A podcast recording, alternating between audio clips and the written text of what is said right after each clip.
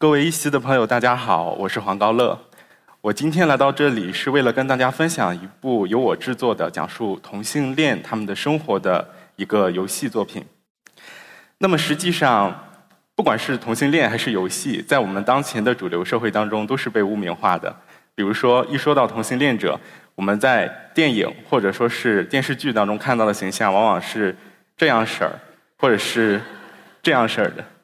这是非常严重的刻板印象，或者说是气质偏见。更重要的是，他们通常都会跟葛优老师搭 CP。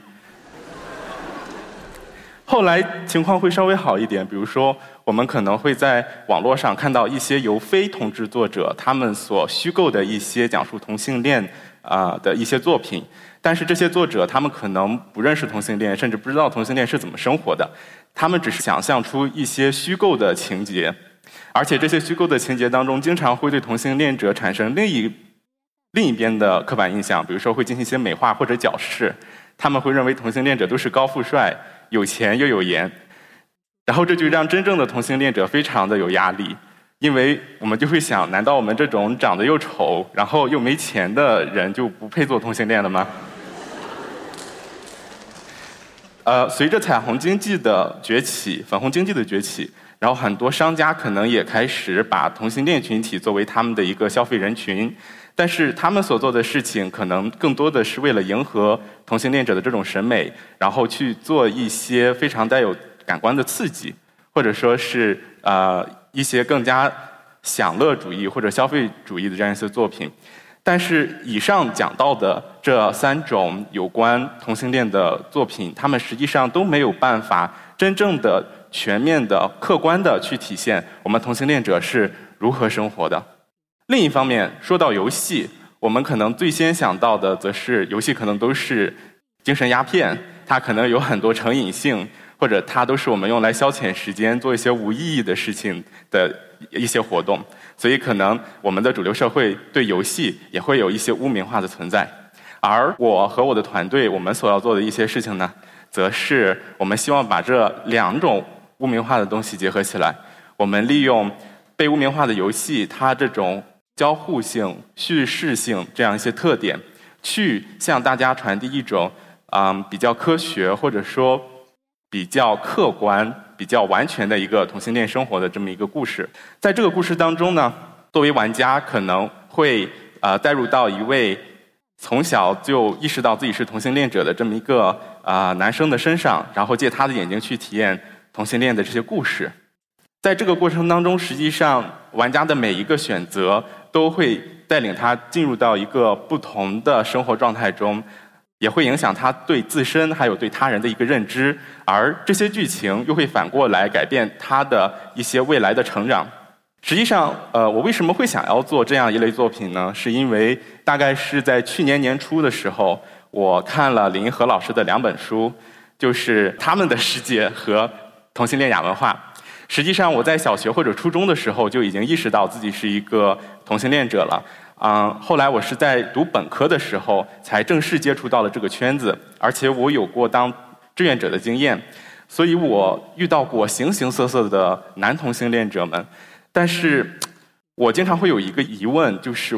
我不知道他们为什么会形成。一种特殊的风气，或者我不知道他们为什么要选择目前的某一种生活方式。后来在读到林和的这本书的时候，结果就让我有一种醍醐灌顶的感觉。我没有想到，其实学术圈已经超前研究这些东西已经好多年了。所以我就在想，实际上这些作品不应该是我二十七岁的时候读到。如果我十七岁的时候就读到它，那我能少走多少弯路呢？但是实际上，如果我十七岁的时候，我是不会想看这些作品的，因为学者他们的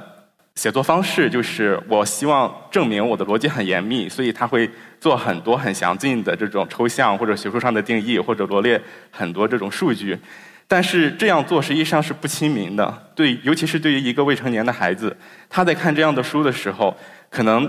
他翻的几页他就不想再读了。但是实际上这几页书很简单。它主要就是讲自我效能感对一个人有多么的重要。如果你一直处于一个自信被打压，或者说不利于你自我认同的这么一个社会的话，可能你在学业上、生活上都会受到一些不利的影响。所以，可能 LGBT 的青少年人群要努力的、积极的去提高自己的自我认同，大概就是这么一个意思。那么，我们怎么让这些枯燥的文本被类似于性少数群体或者说是一些非 LGBT 群体，比如说主流人群所了解或者说所熟知呢？我认为一个非常有用或者非常好用的工具就是游戏化。所谓的游戏化，就是我们把一些枯燥的知识，用一些非常轻松、非常娱乐的交互操作，或者说是讲故事的方式来呈现给大家。比如说，如果我们要讲刚刚那个自我认同非常重要的这么一个点的话，我们可以在一段故事当中插入一个类似于自我认同的一个属性值。然后我们通过选项的方式，让玩家去做出不同的选择，来影响这一个值。比如说，有人会认为同性恋是罪恶的，有人会认为它是疾病，但也有的人可能只觉得这是一种来自外部的压力。实际上，它是一种健康的生活方式。不同的这种认知，通常来说对人的自我认同的影响是不同的。所以在这种情况下，我们就可以把这些数值结合到游戏当中去。比如说，当我认为。我的性取向没什么大不了，我可以接受它的时候，我们可以让自己的自我认同加二十分通过这种方式，我们可以告诉未成年人们什么样的事情是可以增加自我认同的。比如，去接触你的这个圈群体，或者是找一些类似的公益组织，或者说同样的人在一起，大家互相慰藉、互相扶持，或者是寻找榜样的力量等等。同样的，如果你过分纠结于外面的人对自己的一些对自己这个圈子的污名化，或者你见到了一些圈子里面感觉挺不好的东西，然后你觉得很自卑的话，它实际上也会降低你的自我认同，让你减二十自我认同。如何提高自己的自我认同？我我们可能需要寻找一种更加积极的态度。除了自我认同这种属性的操作之外，我们在游戏当中实际上也加入了一种叫做词条的系统。它实际上是把我们在科学著作当中的很多知识点给打碎了，然后分散在游戏当中的各处。你通过跟不同的人聊天，或者去解锁不同的对话选项，可以找到不同的这种知识。这实际上是用到了游戏化里面的收集系统，就是大家都是有一种收集的本能的。当你看到这种词条系统的话，就忍不住把每一个选项都打开。这样子就可以帮助大家去体验一个完整的剧情，而且可能我们对词条还做了一些处理。比如说，如果我是一个青少年，我不想看这些很繁琐的词条内容解释的话，我就跳过这些东西，我就只看剧情。而如果对于一个想要更深入了解这些方面的成年人的话，他就可以点击这个词条系统去看更加准确，或者说来自于文献的最原始的引用。比如说，我去跟一个。心理医生去聊天的时候，可能这个心理医生他就会告诉我，啊，同性恋他是怎么一回事儿。然后这种词条加入到我的词条系统之后，就会成为我游戏后半期的一个非常重要的资源。如果你前期收集的知识不够，就有可能你找不到一个合适的应对的方法，那可能啊，对方的话就会变成一把刀子刺向你，最终导致你自我认同的伤害。这个操作实际上在游戏后半期有一个出柜十二杀的这样一个环节是非常有用的，因为你会在非常紧密的一个时间段里频繁的出现来自家人的十二条质疑，而如果你应对的不好的话，有可能会被送去做扭转治疗。所以在这样一种非常紧张的情况下，你不得不去想我收集了哪些词条，每个词条有什么样的作用，这样就更加能够。增强一些异性恋者或者是性少数群体去面对或者说尝试出柜时候的这种体验。接下来，我们实际上对选项还做了各种各样的铺垫。实际上，游戏当中有一种情感是大家在传统的这种媒介当中体验不到的。这两种情感就是自豪感和愧疚感。比如，当你看电影的时候，不管电影里面的角色多蠢。你都不会因为他的举动感觉到愧疚，你只会感觉到气愤，或者如果这个人很厉害，你也不会感觉到自豪。那我们是怎么通过选项的方式来影响啊玩家的这种情感呢？就是通过不同的选项，有可能会让我们的这个主人公产生不同的结局。如果你的一个选项让他非常的失落，或者是让他甚至生命受到了威胁的情况下，你会感觉到愧疚。而如果你让他最后得到了一个美好的生活的话，你就会会因此感到开心。比如说，我把这张图现在拿出来给大家看的话，你觉得这个同性恋者他现在应该是面对父母的这种逼婚，他应该是直婚，就是跟就是骗一个异性一起结婚呢，还是说我要跟家人出柜，我要坦白自己的性取向？如果你是一个置身事外的人，或者你是一个异性恋者，从来没有经历过这种情况的话，你大概率会直接选第二个，你没有任何的压力。这是因为，首先你没有经历过这位同性恋者他经历的生活，所以你完全站在自己的立场去考虑的话，你会觉得出柜是最正确的。另一方面，如果你跟这个人没有任何的感情的维系，比如说你不知道他的故事，或者说你跟他没有任何情感的话，也会导致。你这里就不会感觉到压力。为了让大家能够感觉到非常大的压力，我们在这里做了很多的铺垫。比如说，我们讲述了他的故事，以及啊，在这个故事的过程当中会穿插的去讲一些这个人如果出柜的话，他会受到怎样的污名化；但是他升柜的话，他可能又会享受到父权之下的哪一些福利等等等等。当你了解到这些之后，你大概率就会在这个选项处感觉到艰难。你可能就会站在他的立场去想，要不然咱们就升个柜，或者说不那么直截了当的选出柜吧。作为一个游戏，它实际上是要给玩家涉及到尽可能多的体验，所以我们这里给玩家一种可能，就是你可以去选择升贵或者选择骗婚。但是如果你这样做的话，作为一个维护公序良俗的游戏，要做的一点是你必须要给玩家一定的惩罚。在我们的作品当中。如果啊，玩家比如说让零号去骗了一个异性，把一个无辜的女性拉进自己的这样一个婚姻里，做自己的一个遮羞布，维护自己的名声，做这样一些自私自利的事情的话，那么我们就做了一个视角的转换，就是让玩家此时扮演的就是这位被骗婚的同妻，他会感受到被骗婚之后零号给自己带来的第二暴力、第三暴力，在这个时候。玩家可能就会产生非常强的愧疚感，因为他通过自身对这位同妻的感受，又会想我有什么样的办法可以帮助这位同妻，让他脱离现在的境遇呢？然后你就会发现，同期他实际上也很难为自己维权，这样大概率就会让你之前的一个观念又发生了一次转变，就是我们不应该为了自己的权利而伤害其他人。实际上，这样的一些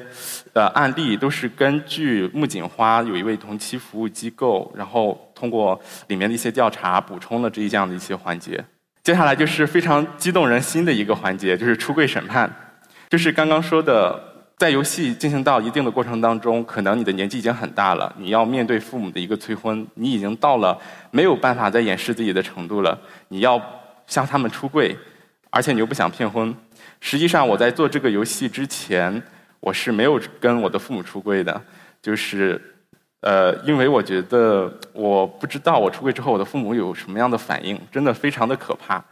所以，当我阅读了很多，例如王清峰讲出柜的书的时候，我有了很多知识上面的经验。比如说，王清峰老师会说，出柜的时候，父母可能会有五个阶段。这里展示了四个。第一个阶段是父母他会否认你，他会觉得不可能，你不可能是个同性恋。第二个阶段是他会非常的愤怒，他会说你怎么不学好，或者说你难道不知道同性恋是可耻的吗？第三个阶段他会商讨一些条件，比如说如果你结个婚能不能变好，或者我们送你去做扭转治疗会不会变好？第四个阶段他们会陷入到一种抑郁的痛苦当中，会说可能都是我的错，让我的孩子没有成为一个直人。在这之后，你和父母之间会产生一个非常大的裂隙，让你和父母疏远。但是再过一个啊很长的周期，可能是几天，也可能是好几年，你跟父母之间的关系，在你不断努力的恢复下，可能又会重新变好。这个过程叫做重容，是游戏后面会讲到的，所以出柜审判里面没有。所以我当时也看了王清峰老师他给的很多建议，我就在想。要不然我就趁这个机会跟我的父母出柜吧，然后如果出柜的时候遇到了什么很精彩的点，还可以做到我的游戏里。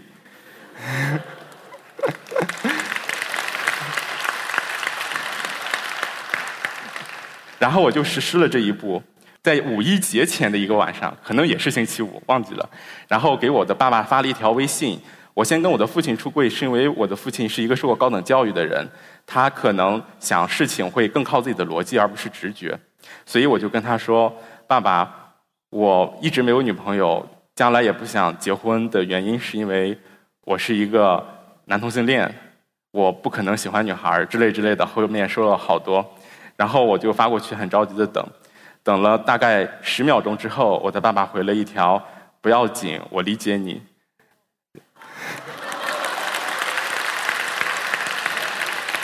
我还在问他说：“要不要五一节的时候我回去陪陪你们？因为我觉得我算是说了自己的这个秘密，我担心你们接受不了。”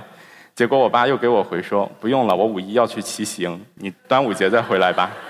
”后来我就有了底气。我端午节回家的时候，就跟我妈在一次逛街的时候，然后跟我妈出柜了。我妈妈只有初中文化，我觉得她可能会接受不了。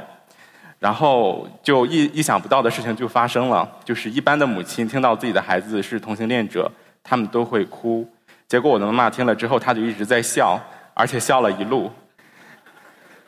我当时不知道我的妈妈为什么会笑，后来我想了一下，可能是因为这对于我妈妈来说，这已经是作为一个没有受过什么很高的教育的人，她能够做到的最不伤自己孩子自尊的一种方法。我非常感谢我的父母，因为他们没有制造那样一条非常大的鸿沟。我见到很多出柜失败的案例，然后这些孩子跟他们的父母可能就疏远了好多年，甚至后面他们又重新和好在一起之后，这条鸿沟依然存在。我的父母用他们的理智和爱，没有给这条鸿沟出现的机会。但这就有另一个问题了，就是我的素材还是没有。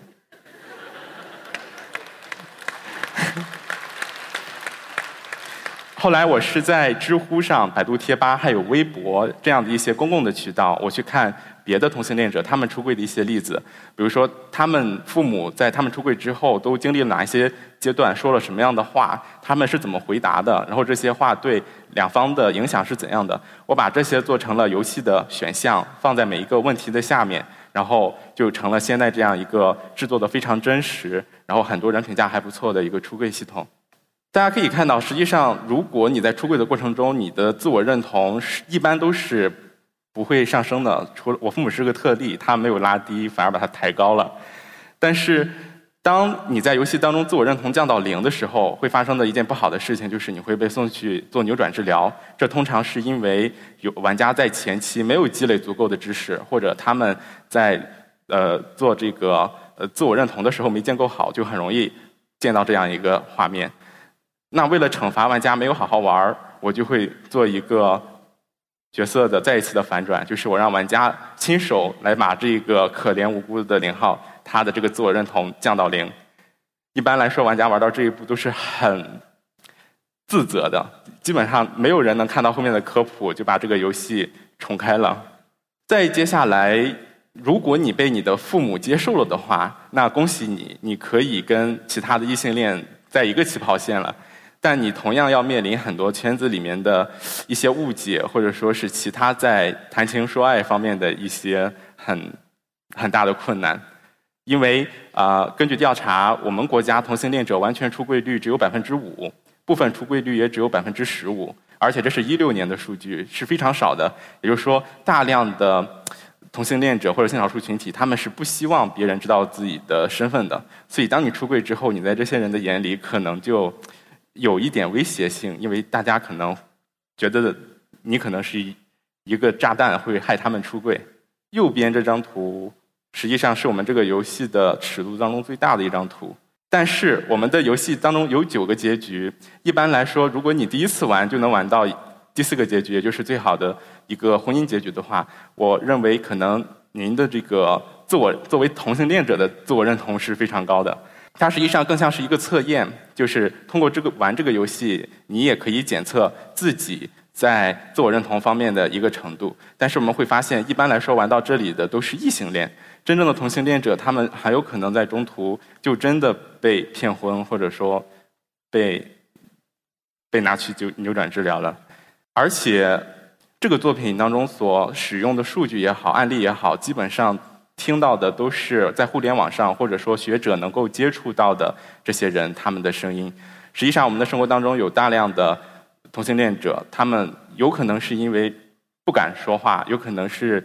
因为各种条件不知道怎么去发声。所以，我们不管是做游戏也好，还是科研者在做科研的时候，都有很多人被忽略了，像是呃。一些受过高等教育，或者说是在一个大城市里过得比较好的人，可能这是对他们来说才是一种可能性的选择。而你看，在我们游戏当中，九个结局当中，只有这一个是比较好的结局，也是最难达成的结局。所以，就有一些用户就对我们的作品做出了批评。我觉得他讲的也非常对，就是其实我的确是没有经历过出柜十二杀的人，所以我在。这方面可能讲的也的确是不具有可执行性，而且他们觉得感情线的设计非常天真，也是因为我希望这个作品更多的是关注人。你看我们的画风都是非常简洁的画风，不想太过太多的流露出感情，而且科普太多，是因为我们的这个作品一开始它的定义就是一个科普向的作品，所以也希望大家能够理解我们作品当中的各种不足。最后是我们非常高兴的是，在玩我们的作品的这些人当中，是有一些，比如说年纪比较大的母亲这样的一些角色。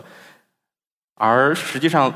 在我接触过的玩家当中，年纪最大的是一位四十五岁的母亲。这位母亲她也愿意玩我们的游戏，说明我们这个作品的确也为游戏这个媒体做了呃一定的去污名化，让它变得更加的注重情感，或者说呃拓展了它的功能的这样一个外围。